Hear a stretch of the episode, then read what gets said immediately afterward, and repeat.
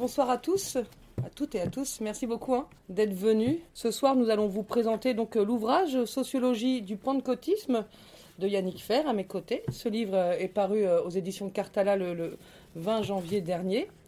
je vous présente rapidement Yannick Fer. Alors Yannick, hein, vous êtes sociologue, chercheur chargé de recherche au CNRS et membre du centre Maurice Albax alors, vous avez d'abord étudié le pentecôtisme en Polynésie. Vous avez ensuite élargi vos recherches au réseau missionnaire évangélique et au contexte français notamment. Vous êtes l'un des responsables du réseau euh, Sociologie et Religion de l'Association française de sociologie. Vous êtes membre du comité de rédaction des archives de sciences sociales des religions et rédacteur en chef de la revue internationale Social Sciences and Missions. Alors vous avez publié hein, déjà de nombreux articles et de nombreux ouvrages. J'en ai retenu un principalement, L'offensive évangélique, est paru en 2010 aux éditions Labor et Fides. ce livre, dit-on, est à ce jour hein, le seul livre en sciences sociales consacré à cette organisation qui occupe une place de premier plan au sein du protestantisme évangélique mondial. Alors, euh, votre dernier ouvrage, Sociologie euh, du pentecôtisme, est une sorte de, synthèse un peu systématique mm. sur euh, ce mouvement et les courants charismatiques qui ont fait l'objet de nombreuses euh, publications ces dernières décennies. Votre ouvrage donne des clés plutôt théoriques hein, pour euh, cerner les principales caractéristiques sociologiques de ce phénomène religieux. Vous appuyez notamment hein, sur une revue de la littérature disponible, sur des recherches personnelles conduites ces 15 dernières années pour éclairer les enjeux liés à la compréhension hein, du pentecôtisme en sciences sociales au cœur de votre ouvrage, il y a plusieurs questions hein, qu'on va poser d'ailleurs durant cette rencontre, notamment les origines du pentecôtisme, comment faire la part entre le récit légendaire forgé par les pentecôtistes eux-mêmes et la réalité historique. Comment s'opère aussi la conversion pentecôtiste? Que recourt exactement l'expérience de ce qu'on appelle la guérison? Quel rôle aussi y jouent les émotions? Voilà un peu en somme l'ambition de ce livre et donc l'ambition de ben, répondre à ces questions, et l'ambition de ce livre est plutôt de faire du pentecôtisme un objet sociologique susceptible d'éclairer les évolutions contemporaines des rapports entre autonomie individuelle, institution, autorité et engagement. Tout d'abord, avant d'oser une définition du pentecôtisme, qui me semble difficile, d'où vient euh, ce mouvement religieux? Quelles sont ses origines? Oui, alors moi j'avais fait ma thèse en...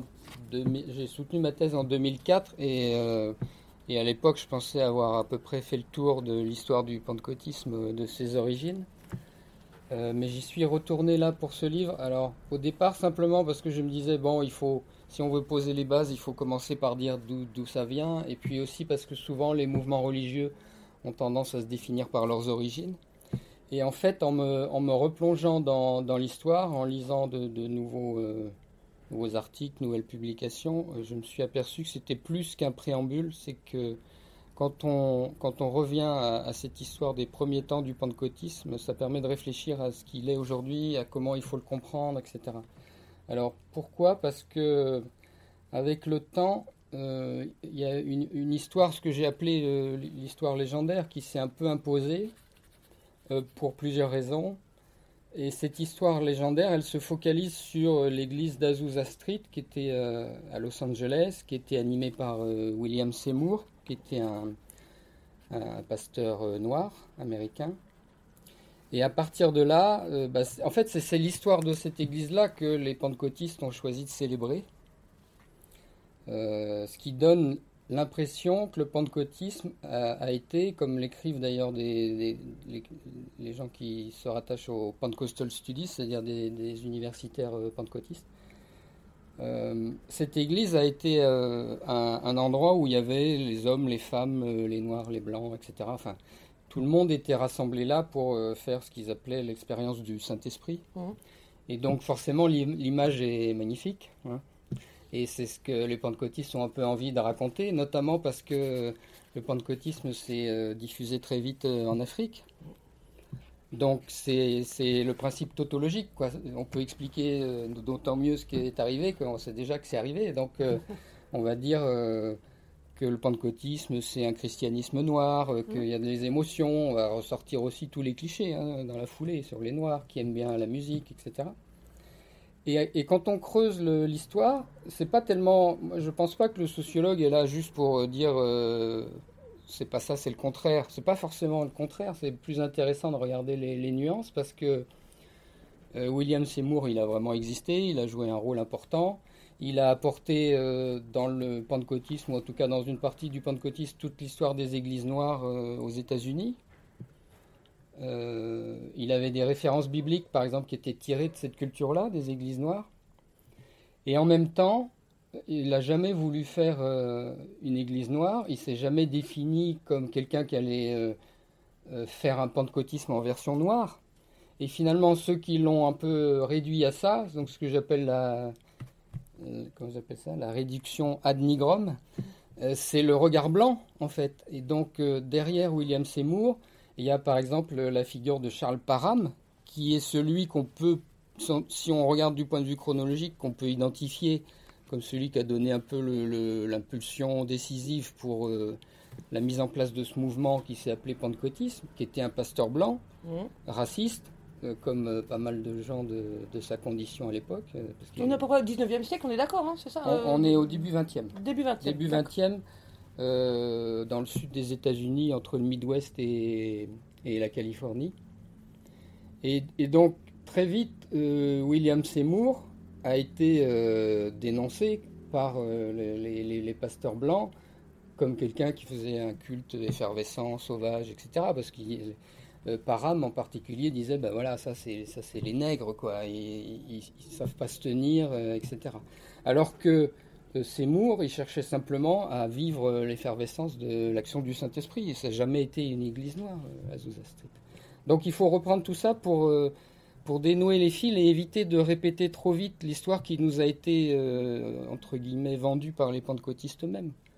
Et encore une fois, ça ne veut pas dire qu'on va dire le pentecôtisme était un mouvement raciste depuis l'origine, c'est pas la, question, mais la société était raciste et le pentecôtisme, il faisait partie de cette société. Donc ça permet de déconstruire euh, ce qui est un de mes, grands euh, chevaux de bataille. Ça, ça, permet de déconstruire l'idée que le religieux, il vit tout seul sur son nuage et que de temps en temps il descend vers la société, il lui apporte des cadeaux et puis après il remonte. Non, euh, la religion c'est un mouvement dans la société. Et donc le pentecôtiste qui est né dans une société où, qui était ségrégationniste, raciste, etc., bah, malheureusement il était travaillé par ça depuis le début. Mmh. Donc le, après on comprend bien les, intérêts des, des, Pentecostal Studies de raconter une autre histoire, mais euh, en sciences sociales il faut, il faut se méfier de ce genre de, de récit. Quoi. Ce que, ce que vous dites, c'est que euh, William Seymour, qui était un Africain-Américain, a été plutôt mm. euh, éjecté, écarté ensuite du récit pentecôtiste ou au contraire Non, c'est l'inverse. Voilà, mis en avant. C'est ça l'ironie de l'histoire, c'est que à partir, euh, son Église a existé pendant huit ans, je crois. Et, et, en fait, assez vite après les, après les quelques premières années qui sont devenues légendaires, euh, comme il y a eu beaucoup de problèmes, il avait décidé par exemple qu'il n'y aurait plus de responsables blancs dans l'église, tout en ouvrant quand même aux, blancs et aux noirs. Et puis c'est devenu une petite église noire de Los Angeles euh, très vite. Et donc il a été marginalisé par tout le, toute la machine euh, raciste de l'époque. Mais après, il a été repris comme emblème. c'est ça qui est un peu l'ironie de l'histoire. Bon, on peut dire tant mieux qu'on le remette en avant, mais on voit bien pourquoi on le remet en avant. Et c'est pas une lecture lucide et objective de l'histoire. Revenons-en un peu à la définition du pentecôtisme. Peut-être pas je vais vous poser la définition directement, mais est-ce qu'on peut dire que pentecôtisme et évangélisme sont synonymes? Non. Non. Non.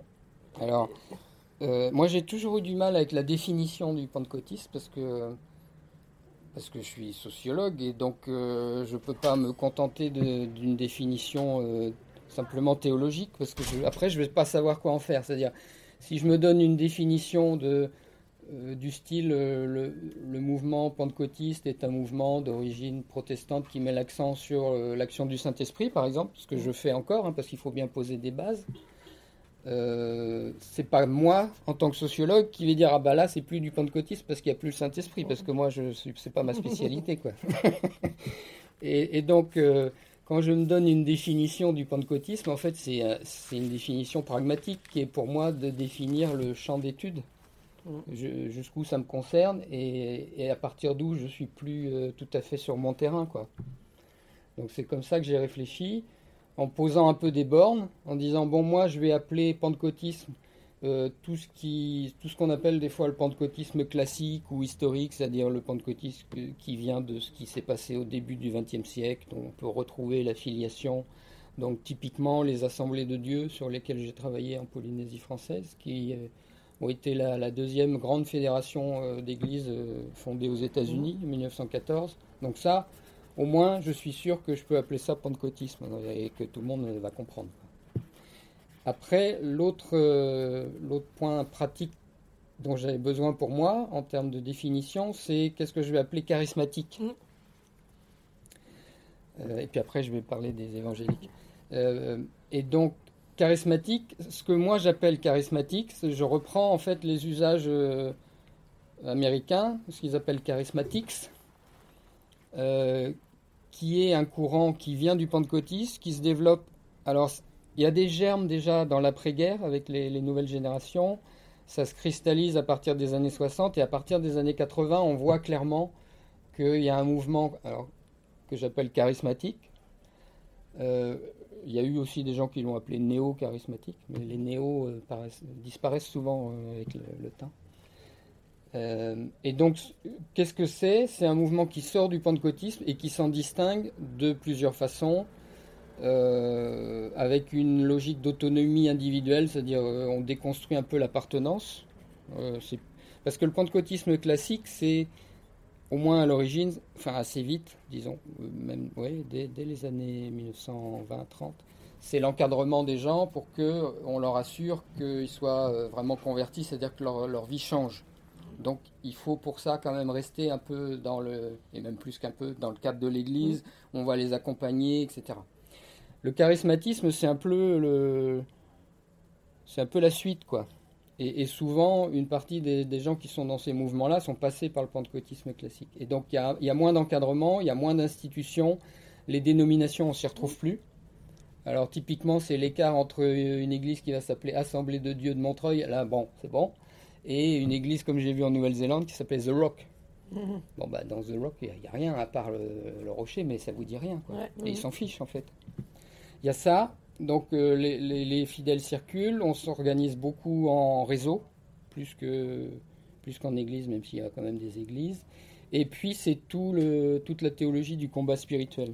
Donc c'est une articulation qui est un peu compliquée parce que si on regarde euh, notamment dans certaines méga churches, euh, on a en même temps des groupes de femmes où on est très dans le care, quoi. c'est sympa, c'est relaxant on va peut-être faire des massages ou des ateliers cosmétiques, des trucs comme ça. Et ces mêmes églises-là, elles sont partie prenante de la théologie du combat spirituel, qui est pour le coup beaucoup moins cool. Quoi. C'est-à-dire que c'est une logique de politisation pour dire euh, on va reconquérir euh, la société pour Dieu mmh. avec un projet qui est, dont l'horizon est théocratique. Donc c'est tout ça, les charismatiques. Et moi j'avais besoin de dire, bon voilà, on a les pentecôtistes, au moins au début, parce qu'après évidemment tout ça se mélange, mais il y a les pentecôtistes, il y a les charismatiques, et c'est ces deux-là sur lesquels je vais me focaliser parce qu'après, tous les spécialistes du Brésil euh, essayent de se dépatouiller des histoires de néo-pentecôtisme, et ça, c'est mhm. encore euh, une autre affaire, en particulier autour de l'Église universelle du Royaume de Dieu. C'est-à-dire que à partir du cas brésilien, ils ont posé tout un tas de critères pour dire voilà ce que c'est le néo-pentecôtisme. Et évidemment, dans ces cas-là, on pose les critères à partir de ce qu'on a sous les yeux. Donc ça marche pour le URD, bizarrement, et c'était fait pour. Mais après, quand vous avez trois critères sur cinq, qu'est-ce que vous faites? Du royaume de Dieu. Oui, oui l'Église universelle. Et, donc, euh, moi, souvent, je me retrouve avec un, deux, trois critères là-dedans qui fonctionnent, et donc, j'ai pas besoin de cette notion de néo-pentecôtisme. Mm. Alors après, sur les, les, rapports entre évangélique ou évangélisme et pentecôtisme, c'est euh, c'est même plus une question de définition, c'est une question d'histoire. Mhm. Euh, c'est-à-dire que ça, ça oblige déjà à définir ce qu'on va appeler évangélique, ce qui est une, n'est pas une mince affaire, mais une affaire euh, nécessaire quand on est sociologue, parce que sinon on flotte. Euh, et on flotte parce que vous avez des, bah, évangéliques surtout, hein, mais, mais pas que, euh, qui ont tendance à considérer que les évangéliques c'était du XVIe siècle à nos jours, quoi. Donc une espèce d'identité religieuse qui, qui serait née en même temps que la réforme et qui aurait traversé les siècles comme ça, sans trop être perturbé par les événements historiques, sociaux. Et puis voilà, ils sont là, ils sont toujours là. Les mêmes, quoi. Bon. Euh, pourquoi pas hein, Parce que après tout, ça dépend du point de vue qu'on a. Hein. Les évangéliques peuvent très bien se définir comme ça, pourquoi pas. Mais moi, j'ai besoin de repérer plus un mouvement social. Et le mouvement social qu'on peut repérer, c'est la structuration à partir de l'arrière-plan fondamentaliste aux États-Unis d'abord, donc euh, après la Deuxième Guerre mondiale, d'un mouvement, donc pour le coup vraiment un mouvement social qui s'est structuré consciemment euh, avec une intention, euh, qu'on repère avec la National Association of Evangelicals, donc qui se met en place en 1943. Et cette association, c'est quoi? C'est le moment où des protestants conservateurs qui viennent du fondamentalisme disent on n'est plus représenté par la fédération, euh, alors je ne sais plus comment elle s'appelait aux États-Unis, hein, mais la fédération du protestantisme qui était plutôt libérale. Nous, on n'a pas la même opinion, on veut peser sur les, questions de société, on a un point de vue conservateur, et donc on s'organise et on va faire entendre une voix de ceux qu'on appelle, alors, néo-évangéliques, et puis très vite on a oublié le néo, et donc c'est devenu évangélique. Et donc pour moi, l'évangélisme au sens de mouvement social aujourd'hui, c'est ça. D'accord.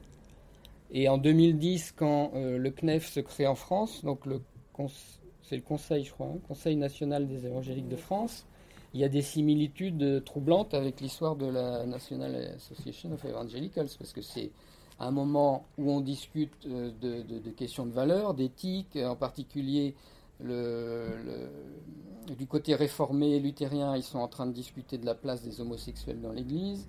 En même temps, les assemblées de Dieu discutent de leur possible adhésion à la Fédération protestante de France. Ça n'aboutit pas. Et c'est dans ce contexte-là qu'on crée en France un organisme qui va permettre de dire nous, les évangéliques, pensons que. Ce qui est dans la vraie vie existe à peine, mais, c'est le principe du porte-parole, c'est qu'il invente un peu. Voilà. Donc, euh, eh ben, le, truc, c'est que euh, dans la jeunesse de la National Association of Evangelicals, les pentecôtistes sont partie prenante. Très vite. Ils disent Nous, on est évangéliques, on est avec vous. Et d'ailleurs, euh, alors au niveau des responsables, évidemment, mais euh, les pasteurs pentecôtistes disent De toute façon, nos fidèles se reconnaissent dans les valeurs fondamentalistes, donc on y va. Et de l'autre côté, les, les, fondamentalistes non charismatiques disent bah, C'est cette histoire d'action du Saint-Esprit, euh, cette différence entre nous, c'est une différence non essentielle, donc on peut se rassembler. Et reprenez l'histoire du CNEF en France en 2010, c'est la même histoire. C'est fondé sur l'alliance entre les baptistes et les pentecôtistes et la réconciliation entre baptistes charismatiques et baptistes non charismatiques, au nom d'un combat qui est amené dans la société pour défendre des valeurs, etc. Donc voilà en gros le, le rapport entre évangélique, pentecôtiste et charismatique une, belle sphère, euh, un peu de, voilà, de, tous ces mouvements, on a une, carte un peu euh, mentale. Alors, le deuxième chapitre de votre livre hein, s'intitule Institution et conversion. Alors, c'est un peu étrange parce que justement, alors, développer, mais la notion d'institution, est-ce qu'elle n'est pas un peu contradictoire avec euh, cette religion qui, pour le coup, fait de l'expérience personnelle, de l'individualisation, son credo, j'allais dire, je ne sais pas si c'est le bon terme, mais. Oui, si, c'est bon. Donc voilà, quel, sont, est le rapport entre institution et conversion Et y a-t-il vraiment une institution pentecôtiste euh, Voilà à quoi elle ressemble et à quoi elle sert? Oui, mais ça, ça vient de, de l'époque où j'ai commencé mes recherches sur le pentecôtisme, donc de l'époque où je suis entré pour la première fois dans une église pentecôtiste à Tahiti, où euh, bah, très vite, vous êtes dans une église, vous voyez, il y a les pasteurs sur, sur la scène, il y a le les anciens, enfin il y a toute une structuration, quoi. C'est un groupe qui est organisé, euh, dans lequel les gens viennent systématiquement le dimanche, etc., et, ou même trois fois par semaine, et ils vous disent, ah bah ici l'Église ne compte pas. Bon. encore une fois, on retrouve le même problème qu'avec l'histoire, c'est-à-dire, moi je suis pas là pour dire c'est faux, mais j'ai besoin de comprendre pourquoi ils sont dans une église organisée et en même temps ils me disent que l'église compte pas, en, essayant de tenir les deux, parce que c'est pas de dire ah ils sont complètement idiots, ils sont dans une église. Bon. Et donc c'est ça qui m'a amené à travailler à, à, cette histoire de relation personnelle avec Dieu, qui est le cœur de, de l'expérience subjective de, de, ces pentecôtistes que j'avais rencontrés à Tahiti, donc le, type Assemblée de Dieu. Mm-hmm. Et euh, et en fait, moi, en, en venant là comme sociologue non croyant, je, crois en l'expérience des gens, c'est-à-dire que j'ai besoin de, m'appuyer sur leur expérience pour comprendre ce qu'ils vivent. Et en même temps, mon regard de sociologue me fait dire que des gens qui ont une relation personnelle avec Dieu et qui lui parlent euh, souvent, et non seulement lui parlent, mais reçoivent des messages, euh, je me suis intéressé à l'échafaudage, quoi. Parce que c'est une sacrée machine. Parce que les messages, ils passent par où? Et donc, c'est comme ça que j'ai commencé. Et, c'est comme ça que je suis arrivé à la notion de travail institutionnel invisible, entre guillemets, c'est-à-dire subjectivement invisible, y compris pour les, pour les pasteurs. Et, pour la conversion, c'est d'autant plus intéressant à approfondir que si on prend conversion au sens de changement durable des existences, de, des dispositions de vie, euh, ce qu'ils appellent nouvelle naissance, une nouvelle vie, des, des, vies transformées, quoi. Mmh. Ce qui objectivement est constatable aussi. Hein. Euh, parce que les pentecôtistes eux-mêmes disent à la fois que la conversion c'est un moment où euh, ils ont ouvert leur cœur à Dieu et ils se souviennent, c'est un peu comme Claudel derrière son pilier, c'est tel jour, tel moment, et, ils disent aussi que c'est long, que c'est un chemin, que c'est une course, qu'il ne faut pas s'épuiser, que c'est pas euh, un chemin couvert de pétales de rose, qu'on avance, on tombe, etc. Bon, donc ils le savent bien eux, qu'il y a un point zéro et puis il y a le processus. Et donc, il n'y a aucun intérêt pour un sociologue à en rester à l'idée que la conversion, c'est juste une rencontre, parce que même les pentecôtistes eux-mêmes nous expliquent que c'est pas qu'une rencontre.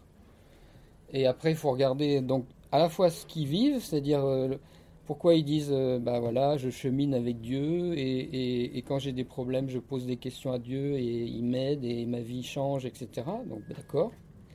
Et, que fait l'Église pour accompagner ça, et même pour produire ça? Et donc, ce qu'elle fait, ça oblige à aller regarder euh, euh, tous les, intermédiaires, les médiations. les médiations, par exemple, la, plus simple, c'est que quand on a un sentiment de fraternité avec les, gens de l'Église, eh ben, on partage ses fardeaux, comme on mhm. dit. On partage les, les, sujets de prière, donc on se retrouve, et puis il y a quelqu'un qui va dire, bah, en ce moment, je suis inquiet pour ma fille parce qu'elle euh, est ado et puis à l'école, elle a des mauvaises influences. Et puis les autres vont dire, ben, on va mettre ça dans la prière. Et donc ils partagent leurs soucis. Et donc les, informations personnelles, elles circulent dans l'Église. Et, à un moment donné, alors c'est soit le co-religionnaire qui dit, bah écoute, tu sais, euh, l'autre fois on a parlé de ta fille et Dieu m'a parlé pour ta fille. Ou alors le pasteur qui, est quand même le spécialiste de ces questions-là de communication, qui va dire euh, moi aussi dans la prière j'ai reçu que, ou euh, où il va dire dans la Bible il y a des passages qui sont une réponse, et avec tout ça, et peut-être c'est même la personne toute seule, c'est-à-dire le, l'histoire que racontait Marcel Mauss, dans l'oraison la plus personnelle, la plus intime, c'est encore l'Église qui parle, c'est peut-être la personne toute seule qui va trouver la réponse. Et dans tous ces cas-là, euh, elle va peut-être dire qu'il y a une sœur qui lui a parlé, mais pour elle, c'est Dieu surtout qui parle. Et c'est comme ça que se, construit la, conversion. Oui, c'est pas ça qui fait office d'institution. Ce que vous appelez l'institution, Oui, je suis plus parti du côté de la communauté. je comprends. Ce qu'on va appeler constitution, c'est euh, institution, pardon, excusez-moi. Euh, ce serait quoi? Plutôt le, Parce qu'il n'y a pas de clergé. Excusez-moi d'avoir des, références très catholiques. On, repart toujours du catholicisme. C'est-à-dire qu'il n'y a pas de clergé, d'institution. Le poids de l'institution, ce serait quoi? C'est les pasteurs? Ce sont les pasteurs plutôt Alors, c'est plus facile, euh, ouais, c'est plus facile de parler d'institution tant qu'on est dans le pentecôtisme classique. Déjà, on peut dire ça. Après, dans le charismatisme, il faut se demander vraiment qu'est-ce qu'on entend comme au sens d'institution. Euh,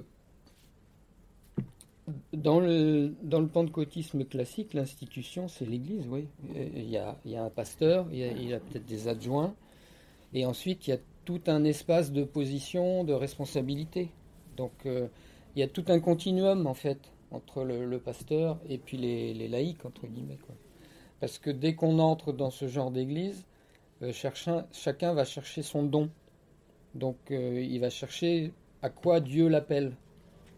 Et, donc, rien que pour ça, il faut une machine. Parce que je me souviens d'un pasteur à Tahiti, par exemple, on lui avait dit, mais si quelqu'un vient et vous dit Dieu m'appelle à jouer de la guitare, et qui sait pas jouer trois notes. Il avait dit bah oui, on est spirituel, mais on n'est pas idiot. bon, mais le principe de la guitare, vous pouvez l'appliquer à plein d'autres choses, ce qui fait que euh, les gens arrivent avec leur, leur, leur vécu, ce qu'on appelle en sociologie des capitaux, quoi, peut-être euh, un savoir professionnel ou euh, un savoir humain, une, une expérience de mère de famille, je ne sais pas.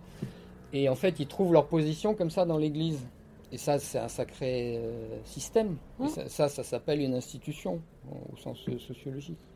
Et après, on peut regarder pourquoi les gens qui sont dans des positions assez élevées, par exemple classe sociale supérieure, vont se retrouver à encadrer les autres Pourquoi celui qui est euh, euh, pêcheur, j'avais un cas comme ça de cultivateur-pêcheur, il a le don de tout ce qui est manutention. Bon. Et en même temps, euh, il y a aussi un registre très religieux là-dedans.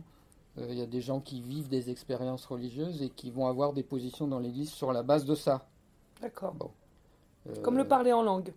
Voilà. Oui, par exemple. Est-ce que vous pouvez nous expliquer ce que c'est que le parler en langue? Ah, Vous avez que des questions compliquées. Hein. Pardon. Euh, le parler en langue, oui. Vous en parlez beaucoup quand même. Voilà, oui, oui. C'est aussi parce que je, dialogue avec ce qui a déjà été écrit et, quand je trouve qu'il y a du flou, j'essaye de clarifier les mm. choses. Parce que le parler en langue, euh, dans la littérature sociologique euh, française, mais pas que française, il a beaucoup servi à dire, bah, vous voyez, c'est des églises émotionnelles où il n'y a même plus de langage articulé. Donc c'est bien pour les pauvres, par exemple. On a dit ça. Hein. Même les gens qui voulaient dire du bien des, pauvres, ils disaient des, âneries de ce genre. Parce que comme ils n'arrivent pas bien à parler, bah, on va leur donner un truc qui veut rien dire et puis ils vont s'en sortir. Et donc c'est pour ça que j'en parle beaucoup, parce que ça fait partie des âneries qui circulent beaucoup. quoi. Et, et par ailleurs, la question des émotions, elle est importante à comprendre. Euh, on va y revenir. Ouais. Donc, le, parler en langue pour les, pour les pentecôtistes, euh, ça vient de ce que je disais tout à l'heure, c'est-à-dire comment on communique avec Dieu. Et comment on a cette relation personnelle avec Dieu, cette communication personnelle avec Dieu. Et donc, euh, dans, dans, sa définition précise, parce que je vais dire après, il y a d'autres choses, mais dans sa définition précise, ça fonctionne comme ce qu'on appelle dans les, sciences de la communication une métacommunication. Ce qu'on connaît tous quand on a les, maintenant on a tous des, téléphones portables. Donc le principe c'est je t'appelle, on se rappelle. C'est-à-dire que euh, on ne s'est rien dit quoi, sauf qu'on se rappelle. Et euh, la définition de la métacommunication par Yves Winkin, qui est spécialiste de ces questions-là, c'est une communication où le message le plus important, c'est qu'on est en train de communiquer. Et le parler en langue, à la base, il, fonctionne comme ça. C'est-à-dire qu'on est en communication avec Dieu. Euh, on va dire des choses du style balachi, balachi, balachi, balachi. Et puis après, quelqu'un va traduire et ça va devenir un message de Dieu. Euh, et, dans, alors voilà, ça c'est la, base, hein, le, principe. Donc c'est une des médiations entre guillemets invisibles qui fait que Dieu parle. Euh, dans les églises que j'ai étudiées au départ, parce qu'il y a eu plein de façons d'utiliser ce, cette pratique-là, qui était aussi, je ne l'ai pas dit tout à l'heure, mais qui était en fait à l'origine du pentecôtisme, parce que ce qui s'est passé en 1901 dans l'école biblique de Charles Parham, c'est ça. C'est une dame dont on va dire qu'elle. Alors au début, ils ont dit qu'elle avait parlé chinois oui, pendant trois jours. expression. Pardon. Et alors moi, je me suis dit bon, à mon avis, il y avait personne chez eux qui connaissait le chinois, hein, donc ils n'ont peut-être pas vérifié que c'était la bonne syntaxe du mandarin orthodoxe. Je pense que c'était parler chinois au sens euh, c'est du chinois quand mm. on dit qu'on comprend rien. Quoi. Mm, mm. En tout cas, euh, c'est comme ça qu'ils ont construit l'identité distinctive du pentecôtisme. À partir de ça, en en l'interprétant euh, à partir de Acte 2 dans la Pentecôte. Donc c'est le Saint-Esprit qui, qui descend sur eux. Et dans la Pentecôte, c'est aussi le lancement de la mission mondiale. Donc logiquement, c'était plutôt le don des langues étrangères. Mais dans le pentecôtisme, c'est devenu cette langue qui permet de communiquer avec Dieu. Voilà, ça c'est le parler en langue. Euh, et, le parler en langue, c'est pas un truc élémentaire. je ne sais pas si vous avez essayé, mais moi ça m'est pas venu spontanément. Euh, Pourtant, j'ai passé du temps hein, dans les cultes. Donc, c'est une histoire de socialisation, d'apprentissage, etc. Et c'est même une histoire de lâcher prise. Euh, les, gens disent ça. Je ne pouvais pas, il y avait un côté en moi qui était coincé. Donc c'est une forme d'abandon de soi, de comprendre que c'est important, parce que aussi, euh, on revient à l'institution, parce que dans les églises que j'ai étudiées en Polynésie, on ne pouvait pas prendre de responsabilité si on n'avait pas connu le parler en langue, donc si on n'avait pas connu le baptême du Saint-Esprit. Et si vous l'avez chez vous, comment vous faites? C'est personne qui est témoin. Ouais, si c'est parce que c'est personnel, mais si vous l'avez mm. chez vous. Et eh ben voilà, il y avait une histoire d'un vieux chinois qui parlait en langue depuis des années, et puis un jour il en a parlé au pasteur parce qu'en fait il voulait être baptisé du Saint-Esprit. Ben, le pasteur lui a dit Je pense que tu l'as déjà vécu plusieurs fois, c'est réglé. Mais euh, mais il y a besoin de l'intervention de l'institution, y compris dans ce qui est vécu comme très personnel, pour que les gens sachent que c'est le baptême du Saint-Esprit, ou pour que les gens y arrivent à un moment donné, on peut faire des petits groupes où on prie et puis ça monte et puis les gens vont pouvoir le vivre. D'accord. Et alors après, il faut ajouter qu'il y a aussi les prières en langue. Euh, c'est pareil, j'en reste que aux, pratiques classiques que j'ai observées dans les mm. assemblées de Dieu parce qu'on peut aller partout. Et les prières en langue, c'est quelque chose, euh, pour résumer, moi j'avais observé une fois un culte je recite toujours ce passage-là parce qu'une fois qu'on l'a, après tout, pourquoi aller en chercher un autre hein? Euh, Il y avait un culte où les gens, il y a des moments qu'on appelle de louange. Et, donc les, gens ferment les yeux, ils sont vraiment. Euh, c'est eux et Dieu, quoi, même s'il y a la foule autour qui joue un rôle. Et la dame disait Jésus, Jésus, tu es magnifique, tu es tellement digne, euh, tu as fait tellement pour moi, etc. Et à un moment, elle, elle, le dit plusieurs fois Tu as fait tellement pour moi et je ne trouve pas les mots. Et elle parle, elle prie en langue. Bon, bah, quand vous avez une petite séquence comme ça, comme sociologue, vous voyez bien, moi, j'ajoute rien à ce qu'elle dit. Simplement, elle trouve pas les mots et après, elle les trouve parce qu'il y a la prière en langue. Donc, c'est une ressource. Et, c'est ce que disait aussi un pasteur. Quand vous voulez parler à Dieu et que vous savez pas quoi dire, priez en langue, le Saint-Esprit priera pour vous. Il y a des logiques comme ça circulaires, souvent dans le pentecôtisme. Euh, où euh, ben voilà, on ne sait pas quoi dire à Dieu, donc c'est Dieu qui parle, mais c'est Dieu qui vous permet de lui parler, et donc il va vous répondre, et, le système est enclenché. Euh, donc à côté du parler en langue, il y a aussi les, prières en langue. Justement, on va revenir sur l'aspect, le, le, rôle des émotions. On dit mhm. souvent que le pentecôtisme est souvent une fois, moi j'ai utilisé les adjectifs une fois vivante, une fois extravertie. Moi je trouve, mhm. je sais pas si c'est les bons adjectifs. Euh, euh, euh, ça passe aussi beaucoup par, par, le corps, mais, mais euh, quel est le rôle des émotions? Et j'allais dire à quoi s'oppose-t-elle dans le pentecôtisme pour moi? Voilà. Est-ce qu'on peut dire que la, place donnée aux émotions vise à renforcer l'expérience personnelle et le rapport à Dieu?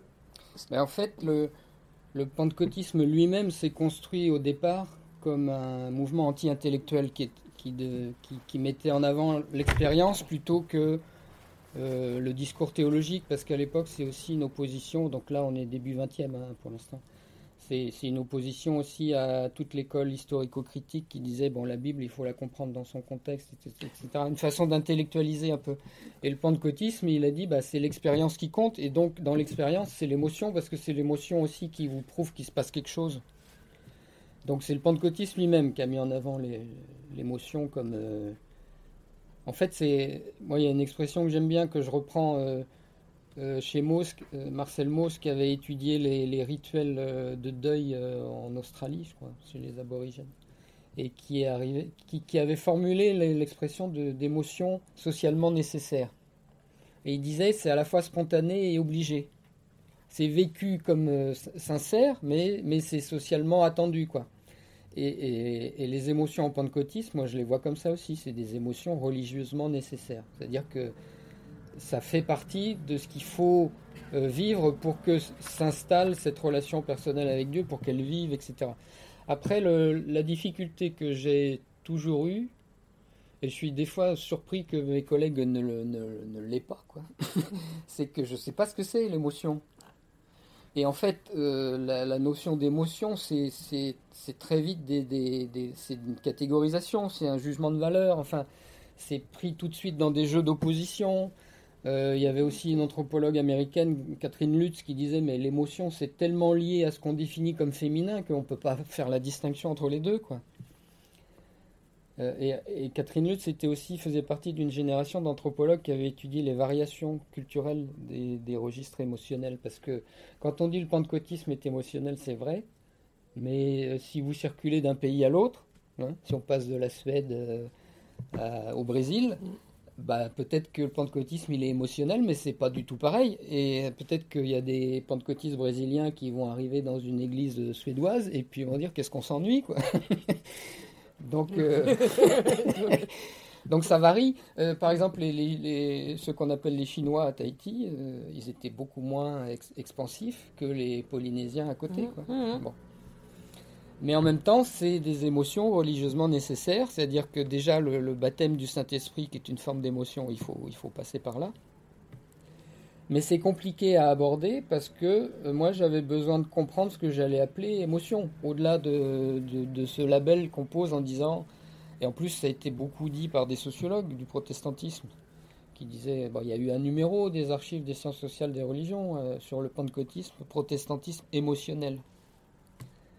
Et quand on dit ça euh, en France et dans beaucoup d'endroits, euh, émotion, de l'autre côté il y a raison, euh, etc. On parlait beaucoup de cette opposition. Ou alors élémentaire et puis élaboré. Donc ça, cette histoire d'émotion a contribué à faire qu'on avait en fait une espèce de boîte noire. On n'allait pas regarder dedans parce qu'on croyait qu'on savait déjà ce que c'était, quoi.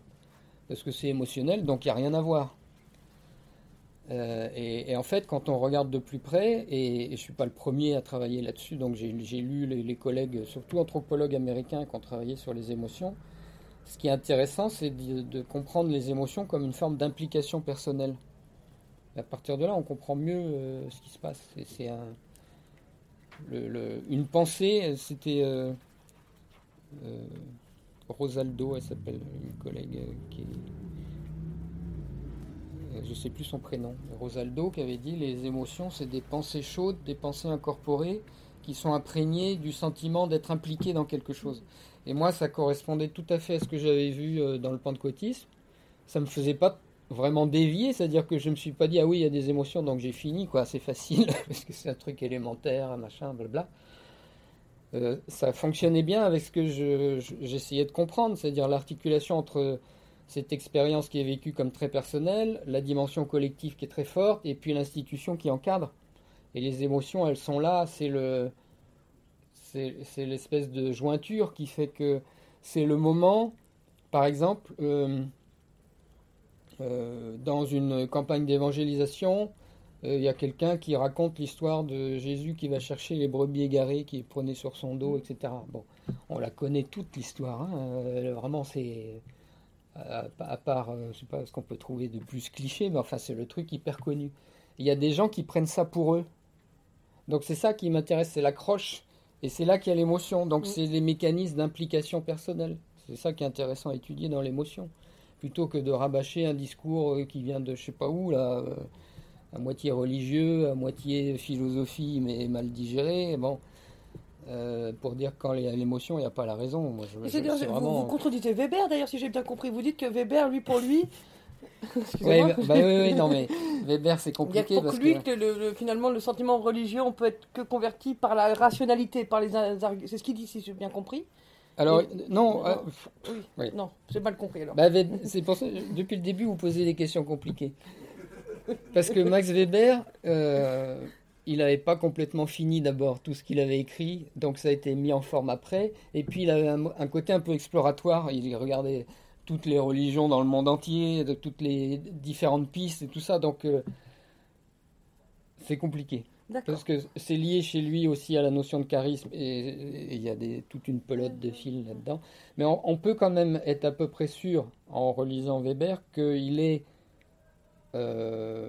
à son époque, parce que il n'était pas le seul, il est à son époque, il est assez représentatif de son époque, c'est-à-dire qu'il considère que l'émotion c'est une régression, que c'est quelque chose qu'on doit vivre chez soi et pas en public, que c'est plutôt les femmes que les hommes, etc. Et, et ça, c'est pas non plus depuis la nuit des temps, hein. c'était un mouvement qui était en train de se faire euh, à son époque. Mmh.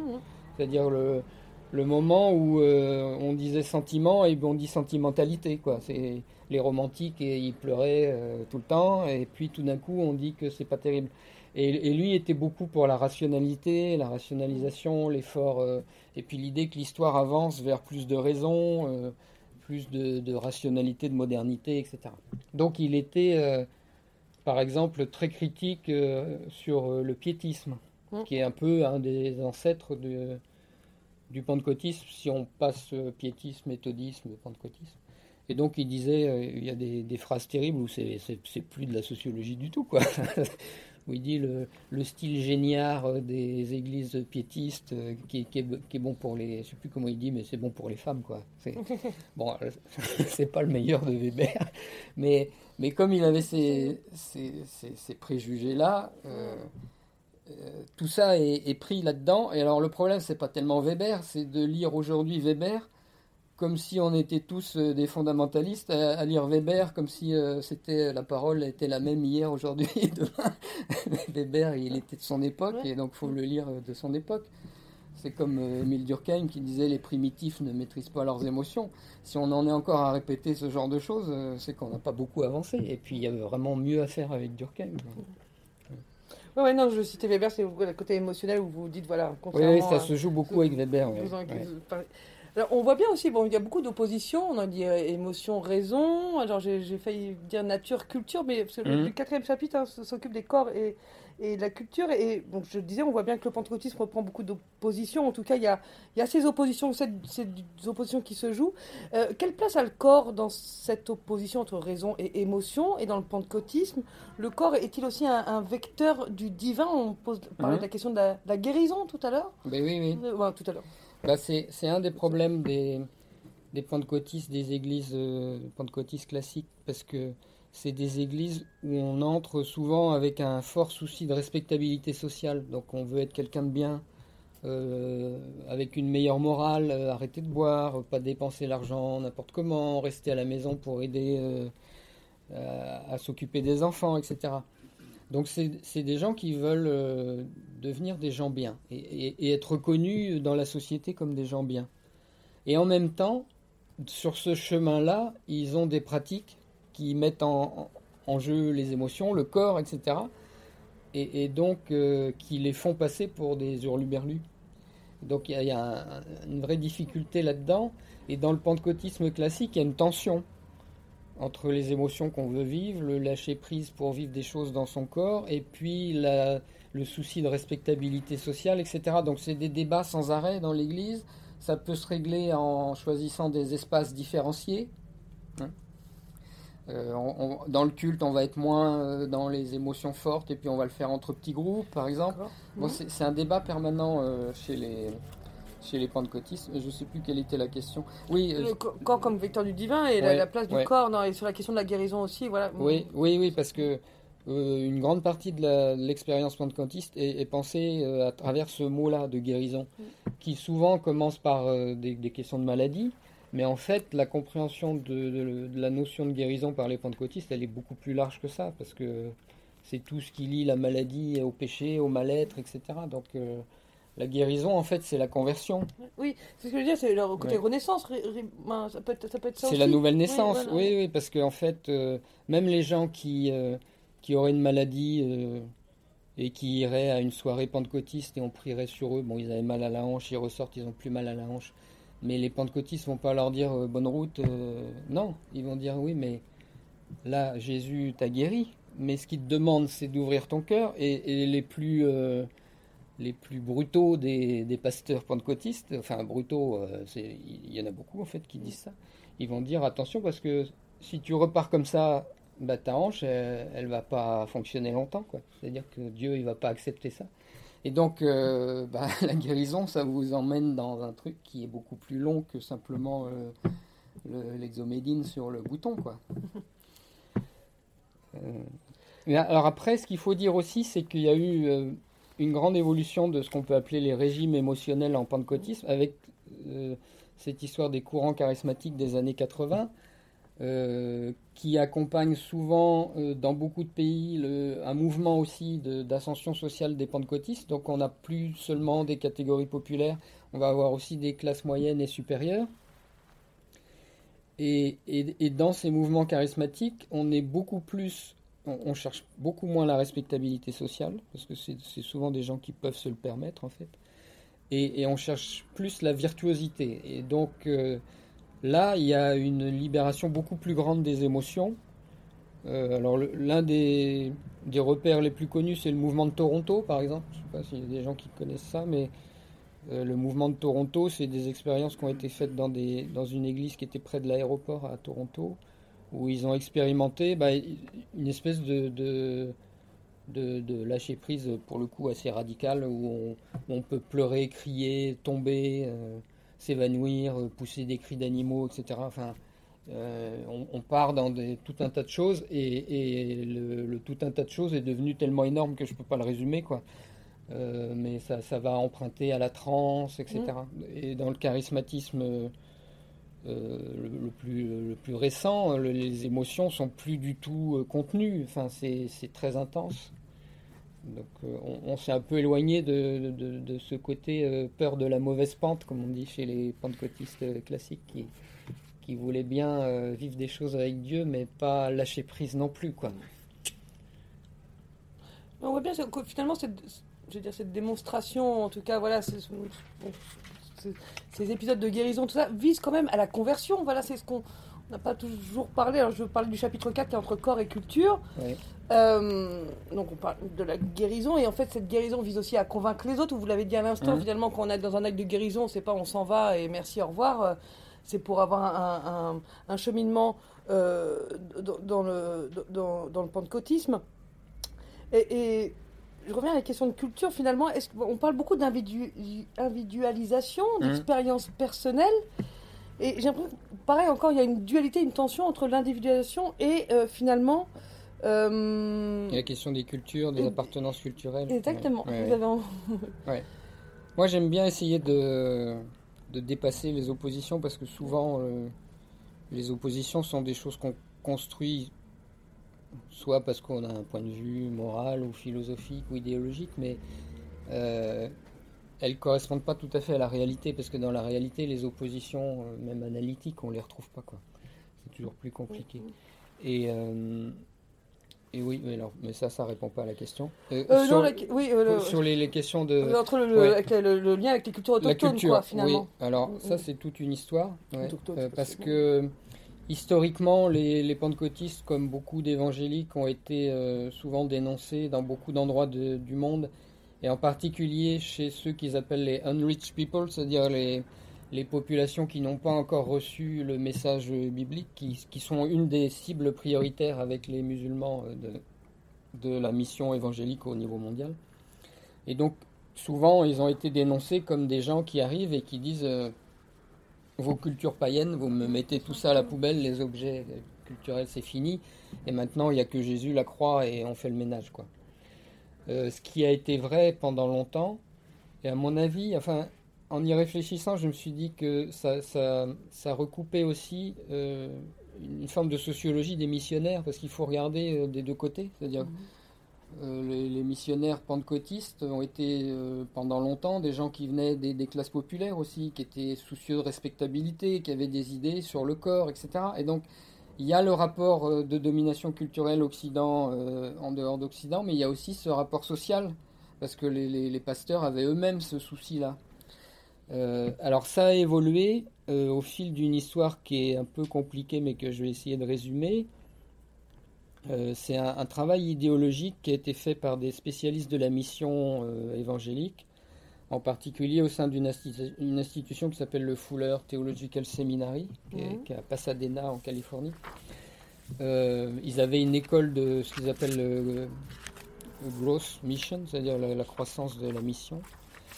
Et, donc c'est un monsieur qui s'appelle McGavran qui a repris des, théories du marketing avec la, théorie du groupe homogène. Le principe du, groupe homogène, c'est que les gens veulent bien se convertir, mais ils ne veulent pas quitter papa, maman, les amis, la culture et tout ça.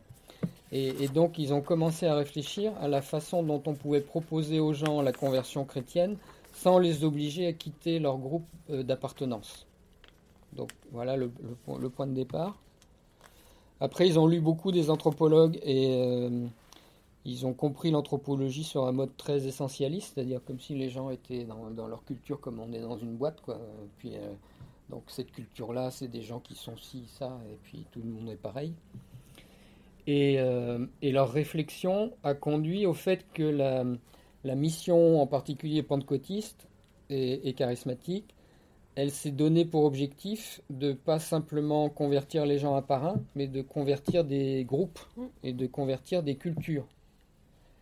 Et donc de ce qu'ils appellent tourner vers Dieu les cultures. Et en même temps, comme ils lisaient l'anthropologie, ils ont retrouvé ce qui est une espèce de lieu commun ancien de, de la mission chrétienne, c'est que quand on arrive quelque part, on a un peu affaire au peuple de l'Ancien Testament. Donc euh, n'importe où dans le monde, on arrive et puis on dit bah ils avaient un Dieu unique déjà et donc ils étaient sur la route quoi. Bon bref. Et donc leur culture, elle était en fait euh, le, principe, c'est que ça situe les cultures au niveau de la genèse. C'est-à-dire que par rapport à je crois que c'est Calvin qui, qui, mettait la culture plus du côté du péché, parce que c'est ce qui a un peu éloigné, bon je suis, mais, je suis pas théologien, hein, mais ce qui, ce qui, pouvait éloigner les gens de, du, salut. Et là, le curseur, il est mis au niveau de la Genèse, et donc les, cultures sont créées par Dieu, les peuples sont créés par Dieu avec leur culture, et donc eh ben, il faut travailler à l'intérieur de la culture. Alors, euh, pratiquement euh, ou concrètement, disons, ça ne va pas non plus changer tout mais ça change, par exemple, le, fait qu'on on a aujourd'hui des missionnaires charismatiques qui, dansent, qui font des danses autochtones.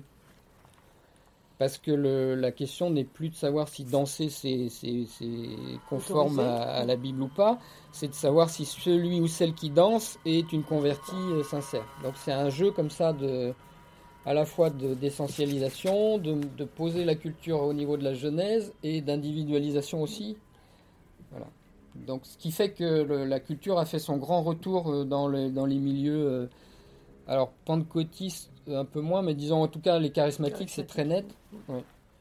Euh, une organisation comme Jeunesse en Mission, par exemple, a joué un rôle moteur là-dedans. Et, donc, je me souviens avoir vu, par exemple, sur une scène à l'Université des Nations, qui est une université de Jeunesse en Mission à Hawaï, il y avait sur la même scène des Samoans, évidemment tous en costume un peu folklorique, quoi, pour qu'on les identifie bien. Il y avait des Samoans, des, je sais plus, il y avait plusieurs pays comme ça du Pacifique. Et puis à côté, il y avait un, monsieur qui était habillé en juif, euh, avec le, le, truc sur la tête, le talit sur les épaules, parce que dans tout ce mouvement-là, de retour sur, vers les cultures, de réflexion sur les peuples, l'alliance entre un peuple, Dieu et sa terre, bah, les juifs sont embarqués là-dedans, ils deviennent un peuple autochtone aussi. et, c'est, c'est presque logique si on veut essayer de comprendre, parce que finalement, euh, quel est le peuple à qui Dieu a donné une terre euh, et a fait une alliance? Bon, bah, si on part euh, sur ce genre de définition de l'autochtonie, on, tombe sur le, peuple juif. Et puis, tant qu'à tout mélanger, on va dire que c'est Israël, puisque le peuple juif de la, de la Bible, ça a l'air d'être le même qui est là. Bon, voilà. Donc il y a eu tout ce, cette espèce de chamboulement en fait hein, du rapport à la culture euh, dans les milieux pentecôtistes charismatiques, ce qui fait que il peut y avoir aussi euh, par moment des gens, quelqu'un qui viendrait d'une église pentecôtiste classique qui est resté sur le mode un peu fondamentaliste mmh, mmh. dans la façon de s'habiller, de se tenir, etc. et qui tombe dans un mouvement, euh, dans une réunion prophétique où on chante à fond avec les chauffards et le, là, là, là, là, là, il comprend rien. Quoi. C'est, il y a eu un mouvement énorme en quelques décennies. Et si je comprends bien, et je vais, poser juste une question, parce que le temps passe vite, et je vais poser une, juste une dernière question, et après on va donner. Pour, juste pour résumer ce que vous venez de dire, si je comprends bien, il y a une espèce de logique marketing de conversion. Voilà pourquoi ce Au départ, ça. voilà, Comment faire pour être plus efficace dans la mission alors, le dernier chapitre euh, de votre livre hein, s'intéresse aux politiques. De nombreux leaders et dirigeants euh, se disent pentecôtistes. On parle de, euh, en tout cas, ont des liens avec le pentecôtisme. Vous avez beaucoup parlé du Brésil, de Jair Bolsonaro. On peut, citer Trump également. Oui. Mais vous écrivez hein, que de prime abord, le pentecôtisme est apolitique. Il n'est pas porteur d'un projet politique. Pourtant, quand on voit les, je sais pas, les, justement les, les, positions hein, sur les limitations du droit à mmh, l'avortement, mmh. la promotion de certaines valeurs morales, ou en, tout cas anti-LGBTQ. Est-ce que mmh. finalement ça, ça relève pas d'un projet politique Mais Si, complètement. Mais le, le, les sociologues qui avaient écrit que le pentecôtisme était apolitique, c'était typiquement euh, les années, disons, 70-80, par exemple au Brésil.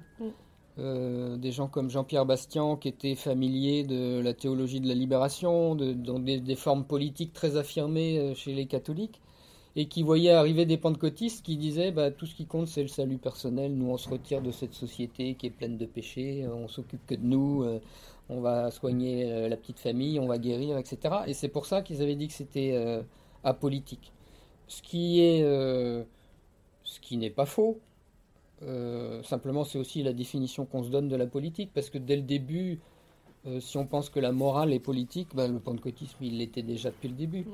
Après, il y a eu effectivement des, des ce que j'appelle un processus de politisation fondé sur deux logiques par fondamentalisation. Alors ça, ça, rejoint à ce que je disais sur la National Association of Evangelicals. Les pentecôtistes sont dedans tout de suite. Ils sont euh, tout de suite dans l'idée qu'il faut porter une voix plus conservatrice sur les questions de société. Donc c'est pas nouveau. Le, le, pentecôtiste, de ce point de vue-là, il a toujours été politique, hein, au, moins au niveau des structures euh, fédératives. Et puis euh, ensuite, par charismatisation, c'est-à-dire qu'il y a dans, le, dans la façon de vivre les manifestations du Saint-Esprit, il y a quelque chose de, particulier qui euh, engage les gens dans, la, dans des mobilisations politiques, dont, dont, celle dont vous avez parlé aujourd'hui. C'est beaucoup ça, les droits homosexuels, euh, l'opposition à ce qu'ils appellent la théorie du genre, etc. Quoi.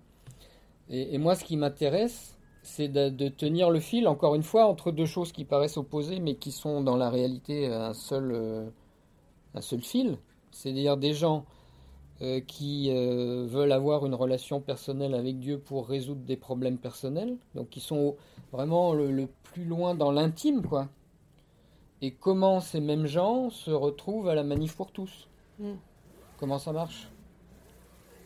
Et, et, donc comment ils sont pris dans des mobilisations collectives avec souvent euh, c'est pas des gens qui disent oui je m'engage en politique. Enfin il y, a évidemment des gens qui se sont engagés en politique, euh, notamment autour de Christine Boutin et tout ça, mais mais la plupart euh, ils disent moi c'est Jésus quoi.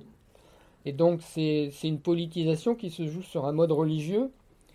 Et, et, si on veut aller plus loin, c'est peut-être ça aussi qui est dangereux, c'est-à-dire que c'est vraiment comme on laisse les gens dans ce référentiel uniquement religieux, et on leur dit des phrases du style la Bible devrait euh, régner sur ce pays, par exemple des trucs un peu flous. On voudrait que la Torah redevienne la pierre angulaire du pays. Bon, moi j'ai vu un rassemblement à Porte-Maillot où les gens disaient Alléluia, magnifique, mais après, euh, qu'est-ce qu'ils veulent dire exactement? Parce que les, leaders euh, charismatiques qui disaient ça, eux, c'est des théocrates, c'est des gens qui soutiennent Trump, ils veulent un gouvernement autoritaire où il n'y a plus de démocratie, parce que c'est la Bible qui décide. Mais, les, gens vivent ça sur un registre qui n'est pas forcément le, mieux adapté pour la réception de discours à portée politique. Parce que ça, c'est mon collègue Philippe Gonzalez qui avait souligné ça, que, on est en plein euh, dans une expérimentation enthousiaste de quelque chose qui est vécu comme la présence très forte de Dieu, dans ce lieu. C'est ce que disaient les, les, les, gars qui étaient là euh, au rassemblement de Porte-Maillot. Ils disaient Le ciel est ouvert aujourd'hui sur Paris. Et les gens disaient Alléluia Et après, le ciel était d'autant plus ouvert qu'il y avait ce jour-là une manif pour tous.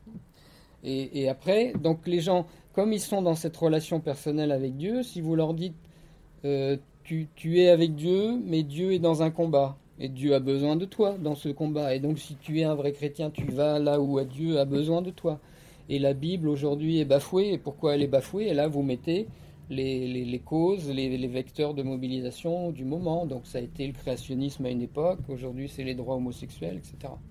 Et c'est comme ça que, pour résumer, hein, que, que des gens qui ne sont pas a priori préoccupés par le politique, qui sont apolitiques comme on disait au début du pentecôtisme, se retrouvent malgré tout engagés plus ou moins, parce que tout le monde ne, prend pas là-dedans euh, au même niveau, dans des mobilisations à dimension politique qui peuvent devenir explicitement politiques, dans le cas de Trump notamment, où là c'est vraiment massif, parce que moi j'ai même des, des gens en Polynésie française hein, qui s'engagent pour Trump sur Facebook par exemple. Bon, ils sont quand même un peu loin, hein, mais, mais c'est toute cette culture religieuse qui est capable de produire ça. Voilà. Merci beaucoup Yannick Fer. Je pense que vous avez une question? On va donner la parole à la salle tout de suite.